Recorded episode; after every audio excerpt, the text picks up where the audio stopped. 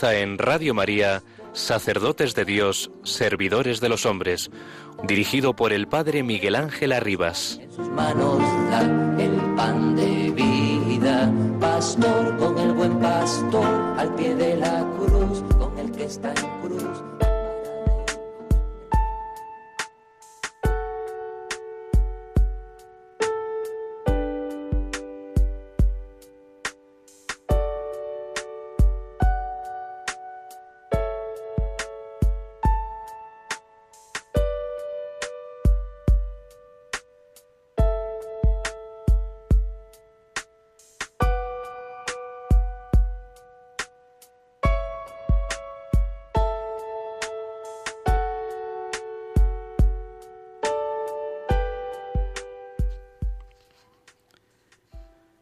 Cuando los hermanos que no están en perfecta comunión entre sí se reúnen para rezar, su oración es definida por el Concilio Vaticano II como el alma de todo el movimiento ecuménico. La oración es un medio sumamente eficaz para pedir la gracia de la unidad, una expresión auténtica de los vínculos que siguen uniendo a los católicos con los hermanos separados. Incluso cuando no se reza en sentido formar por la unidad de los cristianos, sino por otros motivos, como por ejemplo por la paz. La oración se convierte por sí misma en expresión y confirmación de la unidad. La oración común de los cristianos invita a Cristo mismo a visitar la comunidad de aquellos que lo invocan. Donde están dos o tres reunidos en mi nombre, allí estoy yo en medio de ellos. Cuando los cristianos rezan juntos, la meta de la unidad parece más cercana. La larga historia de los cristianos, marcada por múltiples divisiones, parece recomponerse, tendiendo a la fuente de la unidad que es Jesucristo. Él es el mismo, ayer, hoy y siempre.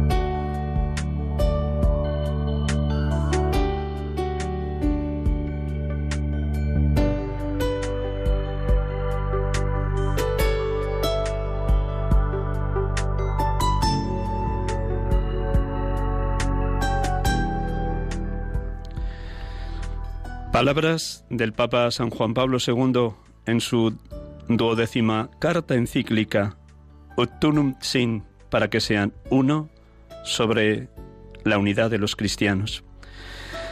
Buenas tardes, hermanos y amigos. Estamos aquí con ustedes en directo, en Radio María, en este programa habitual de la tarde de los domingos, sacerdotes de Dios, servidores de los hombres para prestarles este humilde servicio que nos aliente a todos a orar por la santidad de los seminaristas y de los sacerdotes. En la tarde de hoy vamos a hablar del ecumenismo y vamos a hablar de un sacerdote que murió en el 2008, don Julián García Hernando, el apóstol del ecumenismo en España durante la segunda mitad del siglo XX. Vamos a hacerlo a través de personas que le han conocido muy de cerca, porque vivieron con él y compartieron esta inquietud, esta sensibilidad por el ecumenismo. Como saben todos ustedes, la próxima semana, del 18 al 25 de enero, como cada año, celebramos la semana de oración por la unidad de los cristianos, que concluye siempre en la fiesta de la conversión del apóstol San Pablo. Jesucristo sigue orando por la unidad de todos los cristianos. Jesucristo sigue orando con la oración sacerdotal como tantas y tantas veces hemos orado, Padre, que todos sean uno, como tú y yo somos uno para que el mundo crea. ¿Cuánto queda todavía por recorrer en este camino de la unidad de todos los cristianos? Jesucristo quiere que su esposa, la Iglesia, sea una, que todos los bautizados, en el nombre del Padre, del Hijo y del Espíritu, lleguemos a formar un solo pueblo, una sola iglesia, un solo cuerpo místico de Él, que es la cabeza de todo cuanto existe. Vamos a empezar orando como cada domingo y luego tendremos la dicha de poder presentar a las personas que nos van a acompañar en esta tarde. Dos misioneras de la unidad fundadas por don Julián y un íntimo amigo suyo, José Luis Díaz Moreno. Luego tenemos oportunidad de hablar con ellos y como cada tarde comenzamos también en esta tarde, segundo domingo del tiempo ordinario, orando con la palabra de Dios. Que esta música que Germán tiene a bien ponernos como fondo nos ayude a recogernos interiormente y a desear muy profundamente entrar en el corazón de Cristo, entrar en ese tú a tú con Él, como un amigo habla a otro amigo, haciéndonos eco de lo que nos enseña Santa Teresa de Jesús. Orar es tratar de amistad, estando muchas veces a solas con quien sabemos nos ama.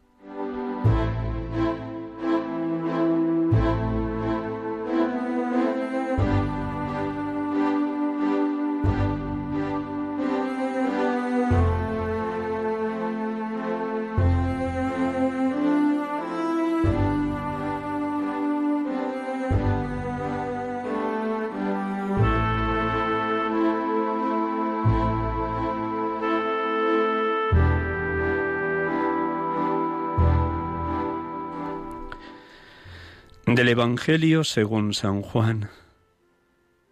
En aquel tiempo había una boda en Caná de Galilea, y la madre de Jesús estaba allí. Jesús y sus discípulos estaban también invitados a la boda. Faltó el vino, y la madre de Jesús le dice, No tienen vino. Jesús le dice, Mujer, ¿qué tengo yo que ver contigo? Todavía no ha llegado mi hora. Su madre dice a los sirvientes, Haced lo que Él os diga. Había allí colocadas seis tinajas de piedra para las purificaciones de los judíos, de unos cien litros cada una. Jesús les dice, Llenad las tinajas de agua, y las llenaron hasta arriba. Entonces les dice, Sacad ahora y llevadlo al mayordomo. Ellos se lo llevaron. El mayordomo probó el agua convertida en vino sin saber de dónde venía. Los sirvientes sí lo sabían, pues habían sacado el agua. Y entonces llama al esposo y le dice, Todo el mundo pone primero el vino bueno, y cuando ya están bebidos, el peor. Tú en cambio has guardado el vino bueno hasta ahora. Este fue el primero de los signos que Jesús realizó en Caná de Galilea Así manifestó su gloria a sus discípulos y ellos creyeron en él.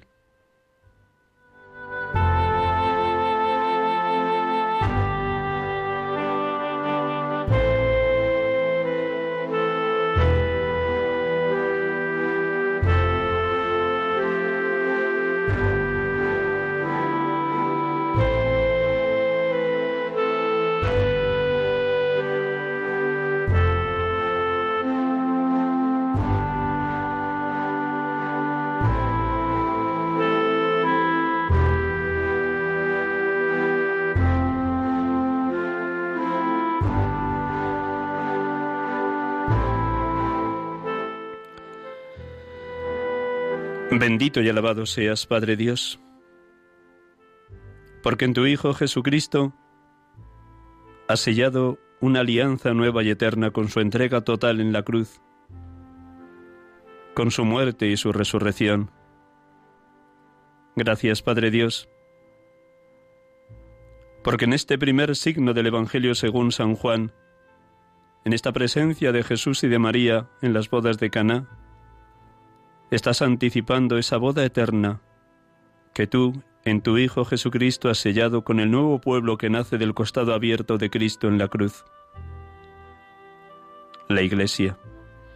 Gracias, porque has hecho de tu Hijo Jesucristo el esposo que ha derramado hasta la última gota de su sangre para sellar esa alianza, ese desposorio, esa unión total entre la cabeza y el cuerpo místico, entre aquel que es el esposo y la esposa de la cual nosotros somos piedras vivas, miembros activos, al pertenecer a la gran familia de los hijos tuyos a través del bautismo.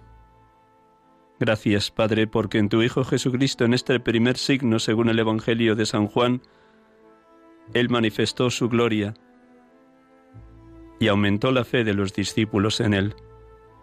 Gracias, Padre.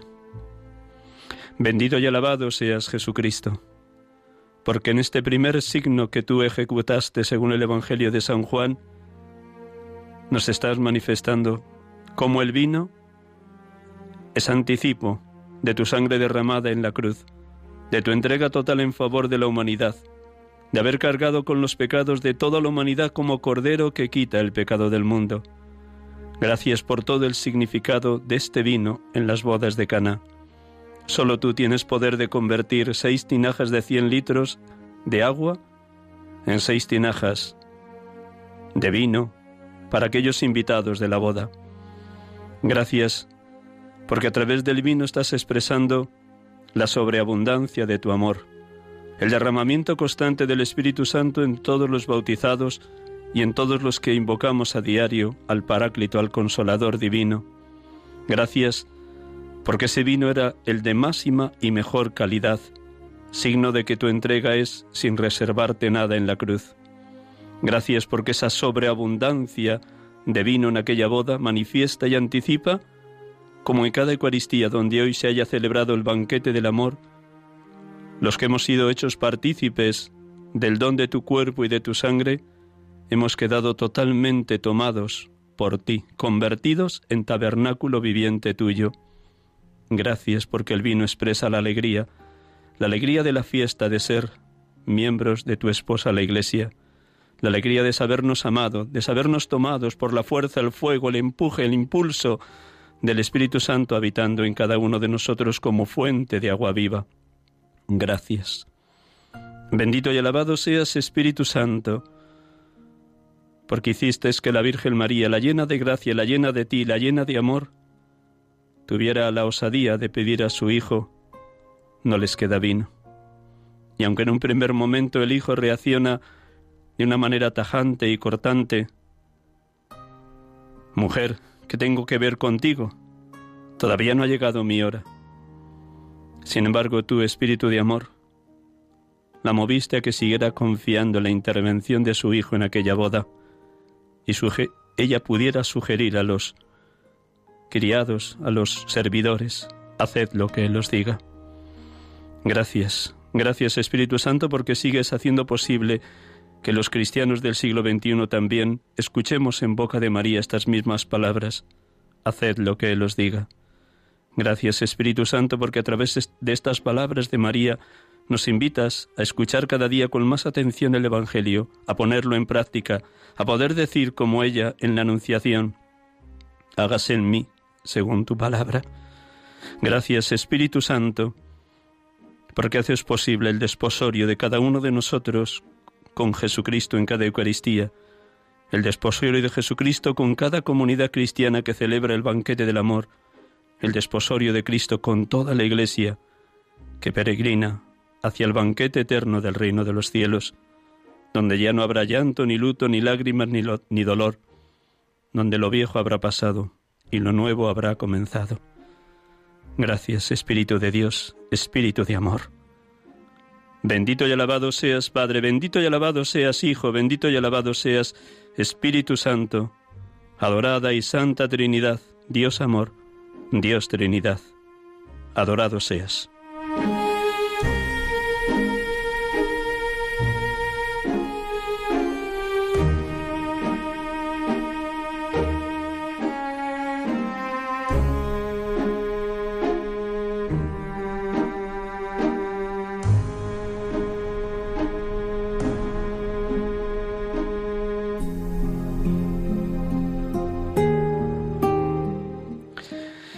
Estamos aquí con ustedes esta tarde en Radio María, en este programa Sacerdotes de Dios, Servidores de los Hombres, para hablar de un sacerdote que ya partió de este mundo para la casa del Padre, pero que ha dejado una huella imborrable en la iglesia que peregrina en España.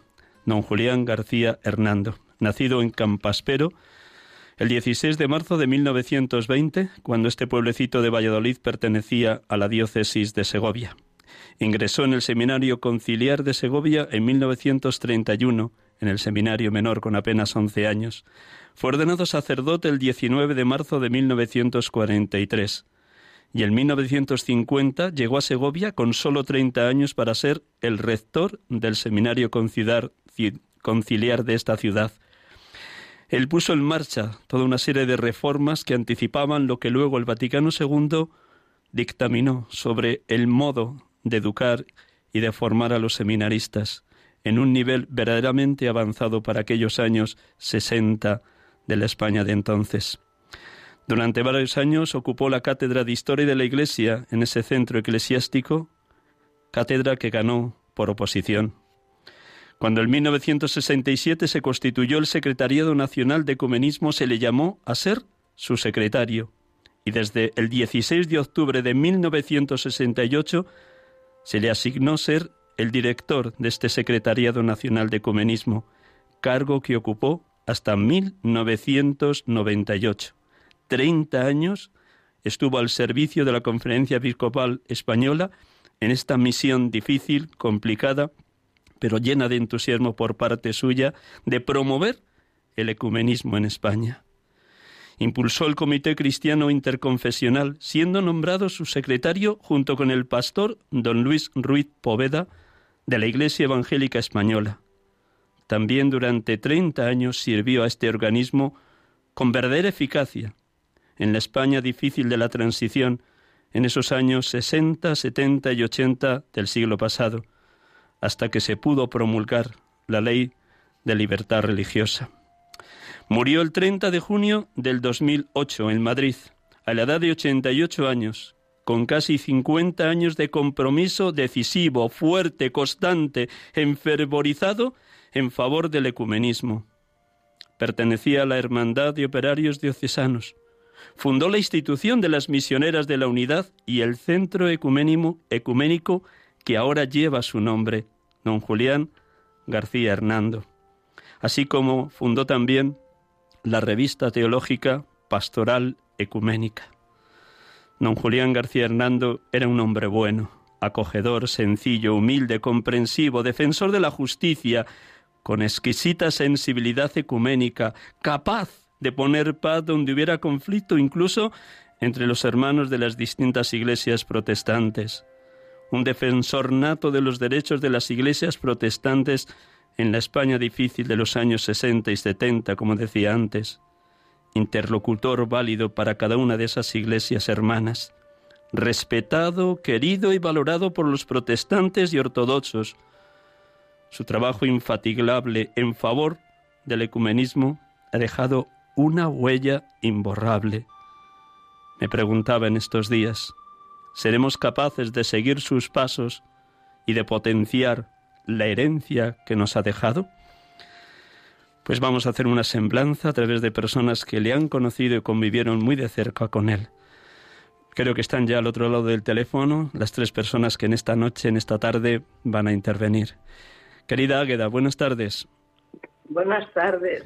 Bienvenida y bien hallada aquí a Radio María, sacerdotes de Dios, servidores de los hombres. María José, buenas tardes. Buenas tardes, Miguel Ángel. Gracias por prestarnos estos minutos. José Luis Díez, buenas tardes. Buenas tardes. Qué alegría escucharte, hermano. ¿Sí?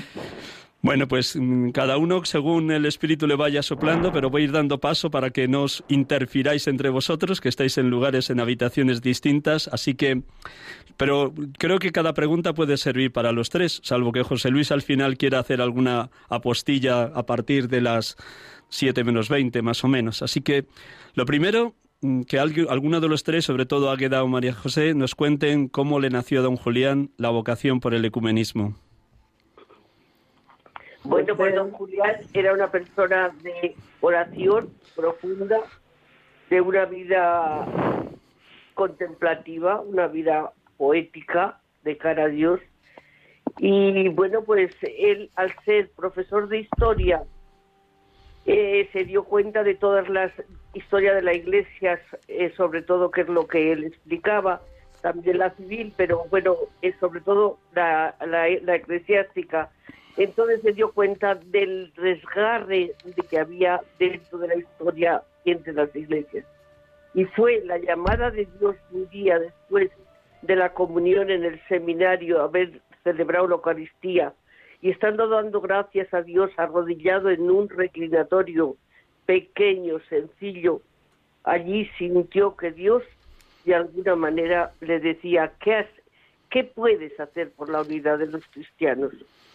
Y fue en ese momento donde él empezó su lucha espiritual para aclarar, preguntar y discernir su verdadera vocación ecuménica. María José y Águeda, las dos son misioneras de la, de la unidad consagradas en esta institución dedicada al ecumenismo desde hace 59 años. Ayer tuve la dicha, junto con otros 12 sacerdotes, de participar en una Eucaristía de acción de gracias por los 60 años de las misioneras de la Eucaridad, de la unidad, en la parroquia de San Genaro.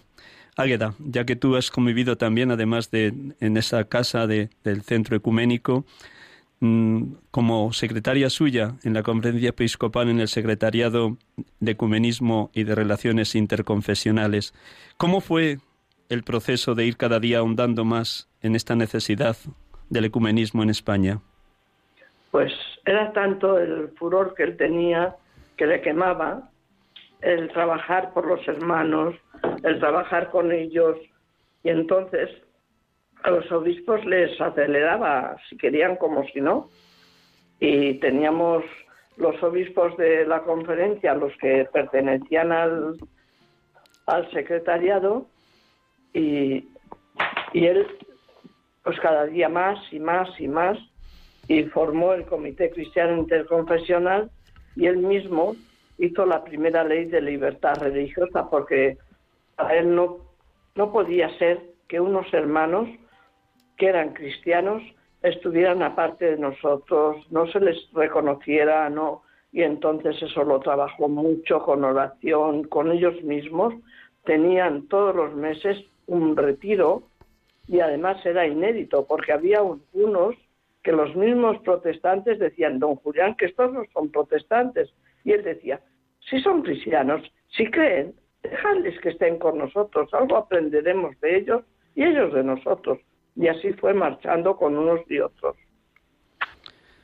Algunas de las personas que fundaron con él los encuentros interconfesionales de religiosas, dice de él, en concreto Emilianos, cofundador de estos encuentros, obispo ortodoxo monje, pragmático, realista, visionario, pero con una admirable capacidad de adaptación. Le estamos profundamente agradecidos por cuanto ha hecho por nosotros.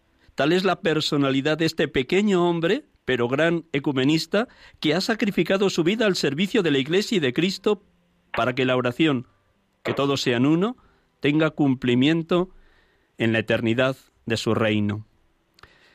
¿Qué nos comentáis a estas palabras del propio Emilianos, cofundador de estos encuentros en los que habéis participado tantos años y tantas veces con religiosas de las otras iglesias? Primero María José, breve, y luego también Águeda. Y bueno, pues eh, mm, han, sido unos encuentros, pues, pues diríamos que sobrepasan las, las, barreras mm, de las iglesias, porque es que llegaba el momento de la Eucaristía, donde las en, en la Eucaristía católica no se podía participar, las protestantes, y llegaba la Eucaristía de los protestantes, de los luteranos, de los anglicanos, de los ortodoxos y, las, unos y otros no se podía comulgar. Era ver llorar, ver el Espíritu de Dios a través de las lágrimas de todas las religiosas que estábamos allí. Han sido momentos verdaderamente de cielo, de tocar el cielo con la tierra.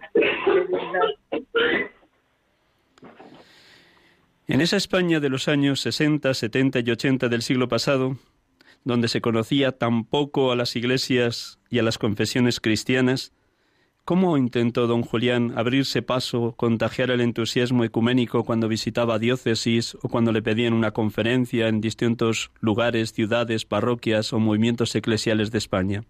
Águeda.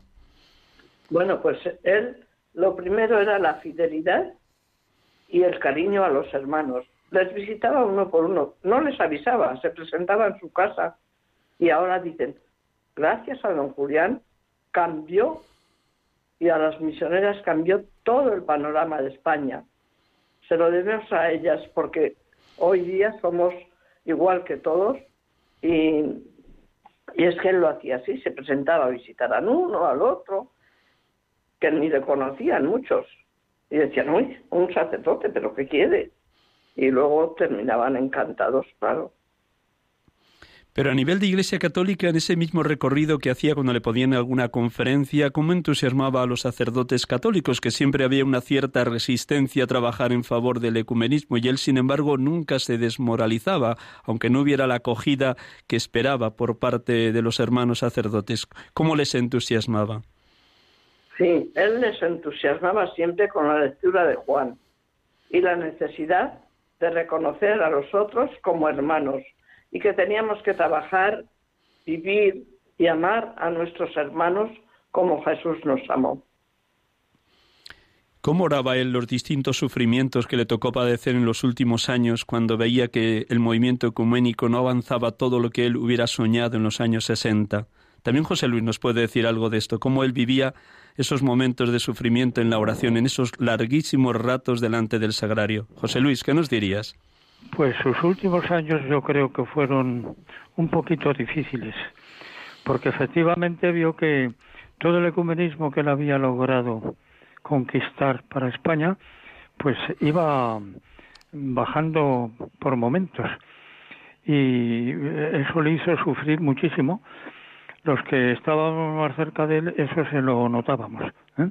Que en los últimos años se sintió, yo creo que incluso angustiado al ver que todo aquello que había sido, pues empezaba a dejar de ser. Y realmente no, no se equivocó. Sufrió muchísimo por esta causa. Por otras también, pero por esta mucho. ¿Qué nos aportáis de, esas, de esos ratos largos que pasaba en vuestra capilla, en vuestra casa, don Julián, María José y Agueda? María José. La oración de don Julián, allá donde iba uno a, a, un santuario o algo, rápidamente pedía la llave de, del santuario para pasarse toda la noche en oración. Don Julián será de las personas que más ha orado noches enteras, porque él veía que era una cosa de Dios, que si Dios no lo hacía, es que el campo era muy árido, el campo era a roturar, pero completamente, completamente y entonces sabía que las fuerzas humanas eran muy débiles con un campo tan difícil y un campo tan amplio, como era pues cambiar la mentalidad de, de, de, la, de la manera de ser de, de nosotros los católicos, que creíamos que éramos los únicos seguidores de Jesús, que creíamos que éramos, bueno, los más santos, los más buenos, los más de todo. Los demás no existían, los demás eran pues nada, los herejes, los herejes. Y, y entonces entrar en esa dinámica en la iglesia verdaderamente pues fue una cosa que le que sufrió muchísimo. Incluso hasta los de su propia comunidad hay que decirlo claro. Hasta los de su propia comunidad le decían pero qué haces si eso no tiene sentido pero qué pasa haz otra cosa y tal ha sido muy difícil ha sido un camino muy, muy arduo, muy difícil. De mucha cruz, de abrazando la cruz cada día, como nos decía antes José Luis. Los pues obispos... decía muchas veces, yo quiero ser mártir, quiero ser mártir. Y le decíamos, pero más mártir que lo que está haciendo. Es que no solamente el martirio es cuando se derrama la sangre, es que hay un martirio que es el abrazar la cruz de cada día. Sin embargo, nunca se desanimó a pesar de tantas... La sonrisa fue siempre abierta y la paz. Transmitía paz, como hemos leído en los distintos testimonios de los que hablan de él. ¿Cómo vivió esos últimos años ya bastante enfermo y cómo le cuidasteis o intentasteis que su vida espiritual no decayera a pesar de las limitaciones propias de la enfermedad y de los muchos años? Águeda. Bueno, pues vio muy visitado por los hermanos católicos, casi te diría que más que por los católicos. Él sufrió mucho cuando dejó el secretariado porque vio que el ecumenismo iba a pique de hecho, los protestantes se retiraron bastante, hubo bastante eso. Gracias a Dios ha revivido, porque ha habido otros sacerdotes que han seguido con su mismo lema y todo, y hoy día pues está bastante bien. Pero hubo años que sufrió muchísimo. José Luis, los últimos meses que también le acompañaste, ¿cómo, ¿qué te compartía don Julián? Pues don Julián no compartía mucho, porque él quería más bien lo guardaba para él, no, pero lo que se podía hablar de él, pues era lo que he dicho anteriormente, que se sentía pues muy defraudado, muy defraudado, y sobre todo por, por los sacerdotes. En Segovia mismo quiso también hacer algo con los sacerdotes de Segovia y la verdad es que los que podían haber respondido, los más jóvenes, pues no, no respondieron. Eso ya le causó pues un, sufrimiento grande. Y después siempre ha tenido la idea de, de hacer eh, esto de los misioneros con sacerdotes. No, no ha podido hasta últimamente que sí. En Colombia hay un grupito ahora de, de sacerdotes misioneros de la unidad que yo creo que van a llevar a cabo lo que él no pudo lograr porque fueron años en que aquello se estaba volviendo muy en contra del ecumenismo. Pero bueno, él hizo todo lo que pudo, eh, al final lo pasó muy mal, sufrió muchísimo, mm, y bueno, pues lo, que hace siempre Dios con las personas que elige, no las libra del sufrimiento para purificarlas más. Y eso es lo que le pasó a don Julián, en los últimos años. Él trabajó muchísimo, indudablemente.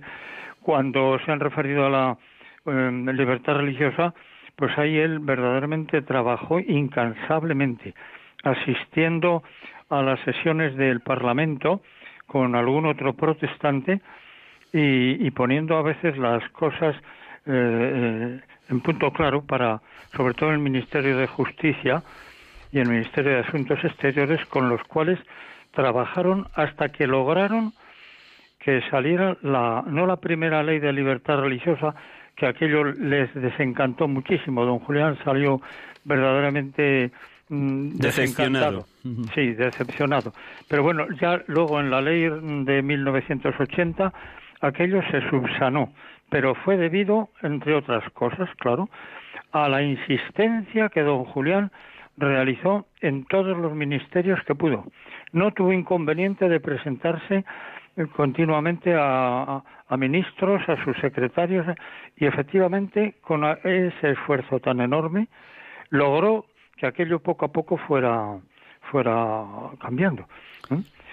Eugenio Nazarre, por ejemplo, que es conocido por todos, pues fue uno de los que escuchó más atentamente a don Julián, porque entonces él estaba de un cargo importante en el Ministerio de, de Asuntos Exteriores.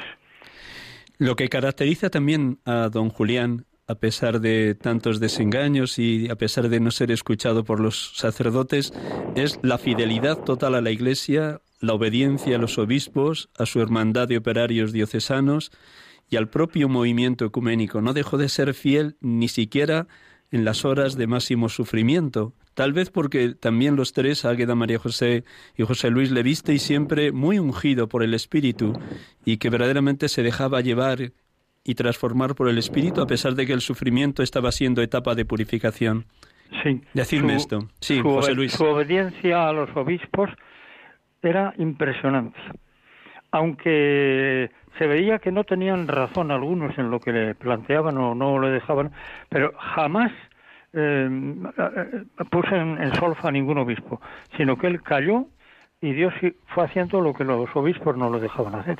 Efectivamente, su obediencia a la Iglesia fue grandísima. Fue obediente siempre en todo y a todos. María José. obediencia y amor a la Iglesia. El amor a la Iglesia es que nos le ha transmitido hasta los tuétanos. Hoy la Iglesia, si queremos, si trabajamos de una manera íntegra por, por, el ecumenismo, es porque el amor a la Iglesia, yo diría que a mí por lo menos me desborda. Es, era un amor a la Iglesia impresionante. Y cuando a la Iglesia la quieres, la quieres santa, la quieres unida, la quieres reconciliada, la quieres llena de amor, etcétera, etcétera. De verdad que el amor a la iglesia fue impresionante, pero para mí el, el, el, lo más grande de don Julián era sobre todo su humildad.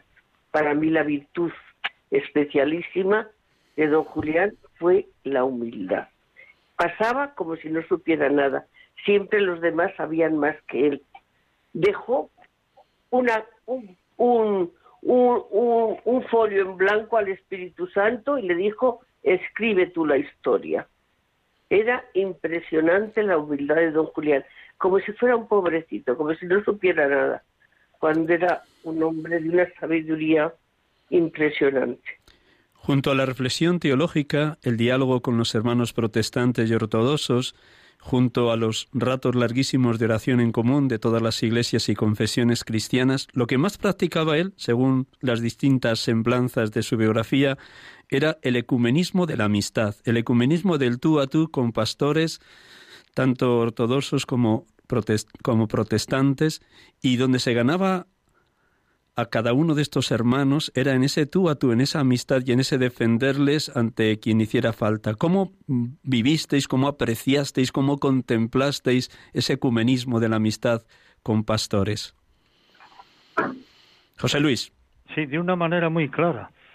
Eh, en el momento que llegó a Madrid, el año 1965 de forma definitiva, comenzó a visitar a pastores que no conocía de nada ¿eh? y que les resultó, como han dicho antes las hermanas, les resultaba muy extraño.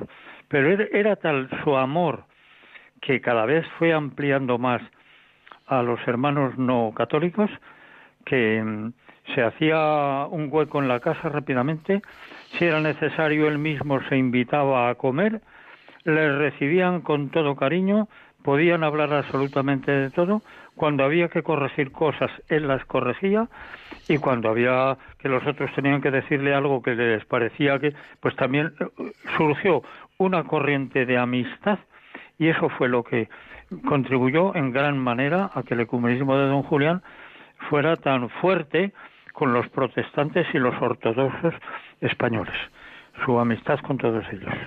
Vosotras dos, María José y Águeda, como Águeda, que antes no ha hablado, cuéntanos cómo vistes esos encuentros, sobre todo en vuestra casa, cada vez que recibía a un pastor ortodoxo o protestante. Pues ellos se sentían en su casa, nosotros les admitíamos como otro hermano, otro amigo, venían a comer, venían a, a lo que fuera. Y entonces pues hemos participado con ellos en comidas, en bodas, en entierros, en todo éramos invitadas a todo y nosotras era recíproco. María José. Eh, yo creo que sí, nosotros decimos muchas veces que hemos hecho más, eh, más fraternidad y unidad alrededor de la mesa, alrededor de la mesa, que los teólogos haciendo sus, sus trabajos también, que son importantes, la teología pero quitar prejuicios, reconocimiento que el otro se sintiera que era cristiano, que no que que que, no había pues pues esa discrepancia eh, que que bueno pues vosotros sois menos porque siempre cuando la minoría religiosa en un país pues es fuerte como era en, en España pues tenían muchos prejuicios entonces pues el que, el que sintieran que unos ojos les miraba a sus ojos, verdaderamente pues se sentían pues se sentían bueno pues impresionados. Ahora vamos. Bueno, ha saltado, perdón.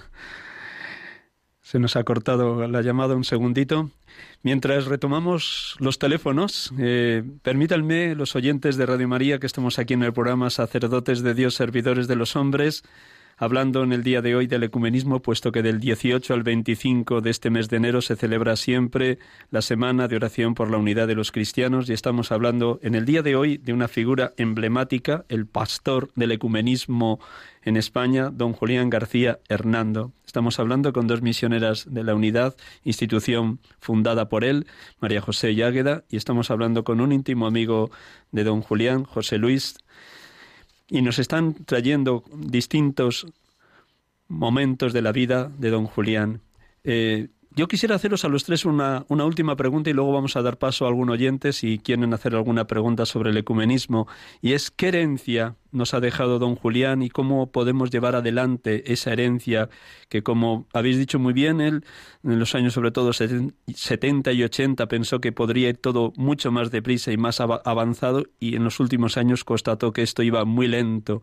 ¿Qué herencia nos ha dejado y cuáles son los retos para llevar adelante esa herencia? José Luis.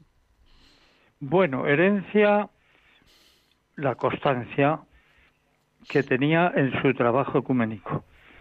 Y gracias a esa constancia, aunque en España entonces era sumamente difícil que entrara nada de ecumenismo, porque España, bueno, lo recordamos del Concilio Vaticano II, allí los obispos españoles no quisieron saber nada realmente del ecumenismo porque dijeron que en España no había protestantes, claro que lo sabía. Pues él nos ha dejado la herencia de esa constancia, sin duda, sin duda, empujada por el Espíritu Santo y por su espíritu de oración. Porque don Julián, por una de las cosas que más se ha distinguido, ha sido por su espíritu de oración. Y fue constante, vinieran las cosas bien o vinieran completamente en contra. Pero él siempre fue constante eh, no solamente en, sus charlas, en sus conferencias, sino también en sus escritos, que no hay que olvidar los escritos de don Julián, donde nos ha dejado pues una trayectoria verdaderamente importante que todavía continúa en la revista que él fundó, que él fundó Pastoral Ecuménica mm, en el año 1984 y que continúa hoy vigente y con, casi con la misma fuerza ecuménica que, cuando él estaba. Y todos los demás eh, escritos que él tuvo porque siempre escribió. Y además todo lo que hizo lo dejó escrito aunque fueran cosas pequeñas. De manera que los archivos de que se disponen ahora con respecto a las cosas de don Julián son grandes.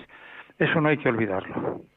María José, ¿qué herencia os ha dejado las misioneras de la unidad, don Julián, y cómo podéis darle continuidad a esa herencia. Bueno, pues yo diría ese gran amor a la Iglesia, en, fidelidad constante, sin decaer, eh, sabiendo que estamos pues, eh, hemos puesto eh, el, el, sentido de la vida en quien lo hemos puesto, pero yo diría que hay una hay una faceta esa que decía que decía usted también que es el ir al encuentro de los hermanos, no esperar a que ellos vengan. Nosotras las misioneras eso nos ha quedado tan dentro que incluso ahora hemos sabido hace muy poquito que un ucraniano está en San Blas celebrando la Eucaristía ortodoxa ucraniana. Allí nos hemos hecho presentes. Y ya con nuestra edad, que nos cuesta bastante movernos y, nos cansamos, pero allí, allí hemos estado. Que llega un, llegó un pastor luterano, allí nos hicimos presentes rápidamente. O sea, buscar a los hermanos, no esperar a que ellos vengan, porque eso es que yo digo muchas veces, cuando uno se encuentra en minoría, ¿quién tiene que acercarse? El que, el que tiene como, como más amplitud o el que es eh, un enano tiene que ser el que tiene más amplitud y acercarse al que tiene eh, menos menos posibilidades de que vayan a visitarle, de que le acojan, etcétera. Eso es importantísimo y el Papa Francisco lo está repitiendo. Hay que buscar a los hermanos, hay que acercarse a los hermanos. Hay que vivir juntos y hacer el mismo camino de fe todos los hermanos cristianos. Me vais a permitir los tres, José Luis, Águeda y María José, que dé el teléfono de Radio María por si alguna persona en estos diez minutos que nos quedan de programa quieren haceros alguna pregunta o quieren expresar cómo viven o cómo sienten los oyentes de Radio María el tema del ecumenismo. El teléfono de Radio María en directo, lo conocen ustedes, 91 005 94 19. Voy a repetir, 91 005 94 19. Si alguna persona quiere llamar, pues adelante. Y antes de, seguir, mientras llega alguna llamada, los tres me vais a permitir un fragmento del mensaje de los obispos de la Subcomisión de las Relaciones Interconfesionales y Diálogo Interreligioso. Este año el lema que se ha elegido para la Semana de Oración por la Unidad de los Cristianos es un texto que podíamos escuchar la pasada solemnidad de la Epifanía, en la adoración de los magos. Hemos visto brillar su estrella y venimos a adorarlo. Y nuestros obispos de esta comisión, subcomisión de relaciones interconfesionales, nos dicen, el movimiento ecuménico como fenómeno contemporáneo surgió como obra del Espíritu Santo, impulsando a las iglesias y comunidades eclesiales a afrontar las doctrinas, superar las condenas y aproximar a los cristianos, poniendo el mayor énfasis en cuanto les une para poder superar cuanto les separa.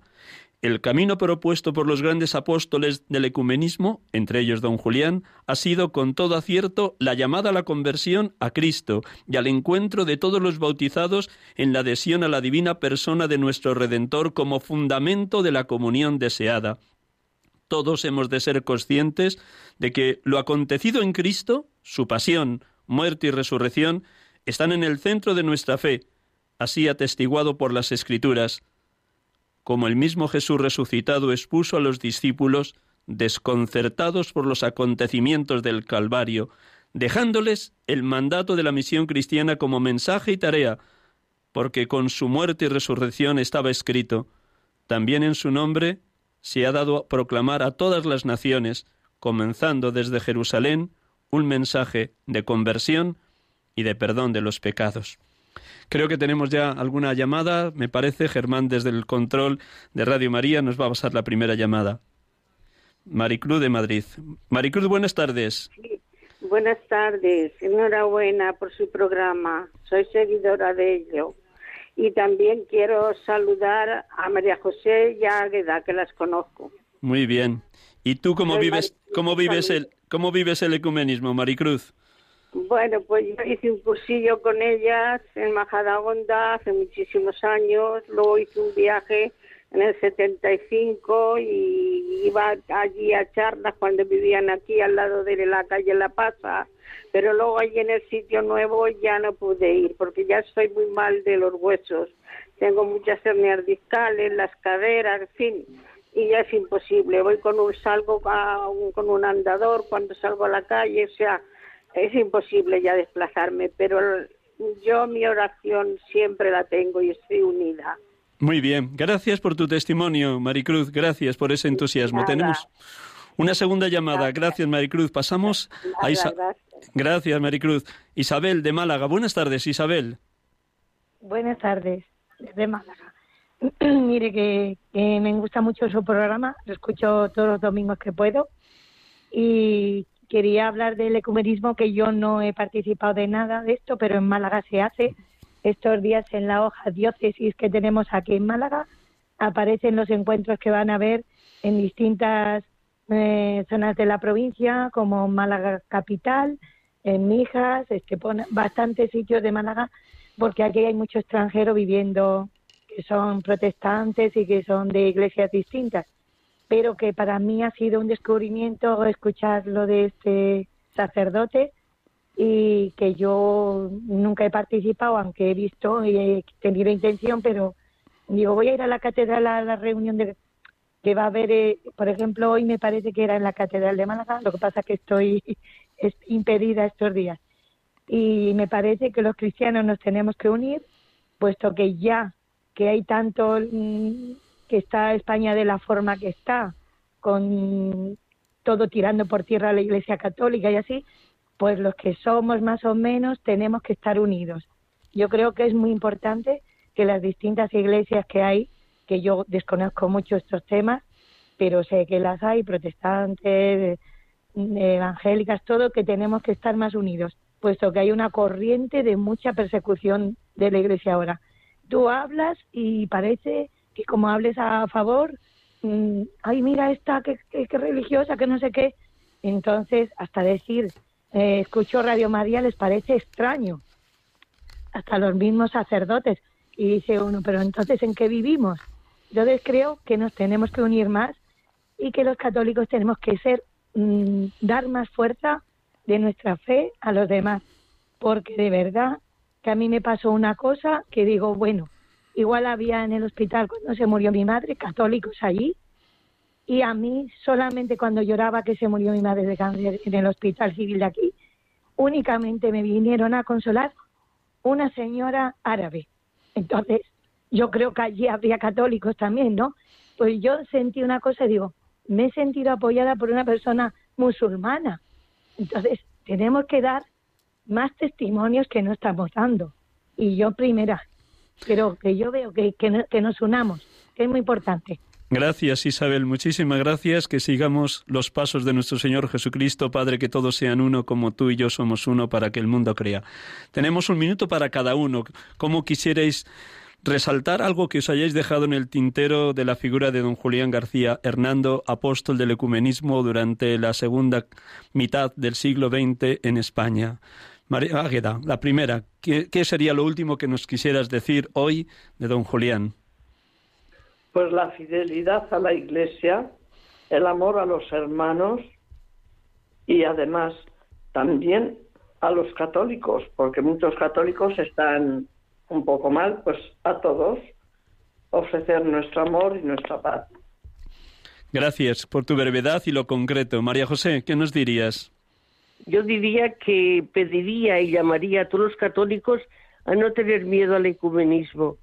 El ecumenismo no nos confunde, el ecumenismo no nos empobrece, el ecumenismo nos enriquece, porque hay hermanos que viven la fe de otra de otra manera y que hay hermanos que sentimos que tienen una fe tan grande que verdaderamente nos contagian y además nos enriquece nuestra fe conocer a otros hermanos, porque así como cada día leemos cosas para conocer, pues también nosotros el encuentro con nuestros hermanos de otras confesiones que a lo mejor pues tienen sus liturgias de otra manera o, ven algún, alguna faceta que nosotros la tenemos un poco más olvidada en la iglesia, la volvemos a recordar, la volvemos a vivir y la hacemos nuestra de, dentro de nuestra fe.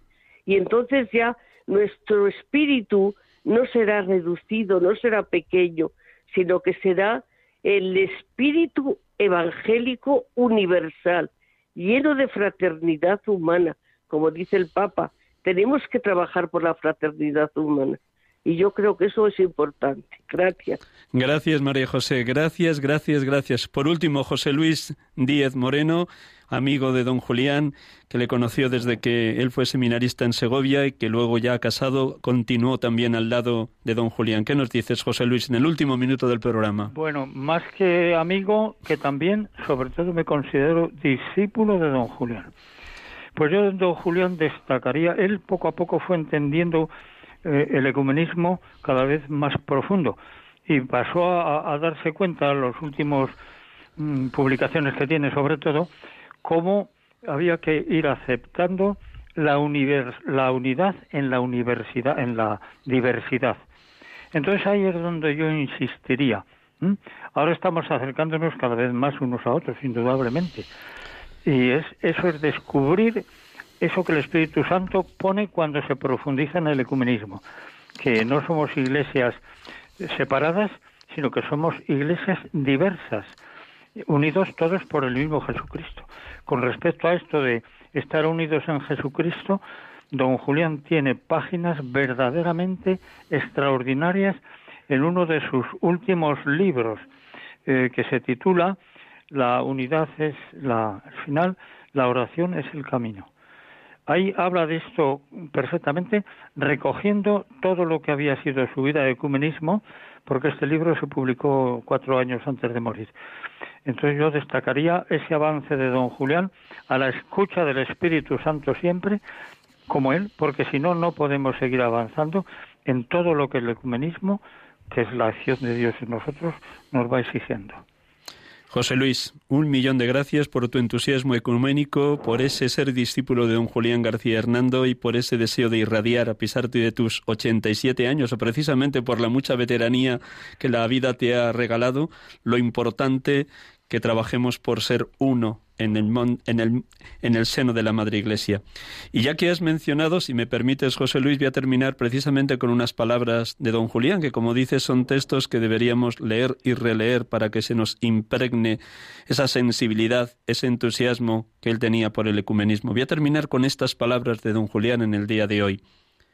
Cuando dialogo con un hermano de otra confesión, cuando oro o trabajo a su lado, me siento invadido por el misterio que se manifiesta a través de este interrogante. ¿Por qué estamos tan lejos, hallándonos tan cerca? ¿Por qué estando tan cerca continuamos alejados? La autenticidad de fe que hay en mí, la supongo en él. El nivel de su convicción religiosa es el mío. La sinceridad de entrega al Señor la compartimos por igual. En el amor a la Iglesia y a Cristo estamos empatados. Juntos hambreamos la unidad de la Iglesia y competimos en el esfuerzo por conseguir su logro. Si esto es así, como en realidad es, ¿por qué continuamos desunidos? No hallo respuesta a esta pregunta. Ante ella no hago pie. La luz se me apaga, me invade la oscuridad y me hundo en el misterio. Verdaderamente la unidad es un misterio de la Iglesia. La oración es fundamental para su búsqueda pues en la oración es donde aprendemos a despojarnos de nuestros deseos, a liberarnos de las cosas a las que nos apegamos para nuestra seguridad, y nos abrimos a Dios. Don Julián García Hernando, apóstol de la unidad, apóstol del ecumenismo.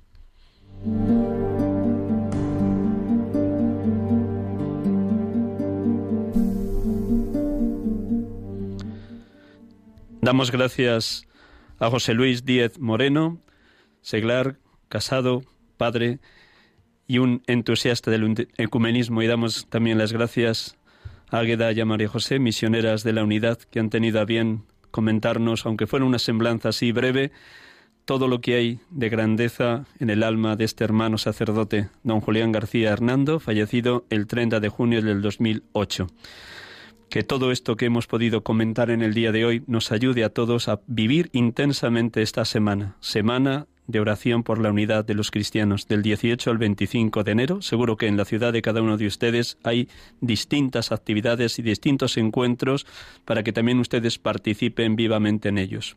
Buenas tardes, buen domingo y hasta el próximo domingo si Dios quiere, aquí en este programa. Sacerdotes de Dios, servidores de los hombres. Feliz semana a todos la vida pone en juego pastores para el pueblo, un guía a la verdad. Acaban de escuchar el programa Sacerdotes de Dios, Servidores de los Hombres, dirigido por el Padre Miguel Ángel Arribas. Pues quiere siempre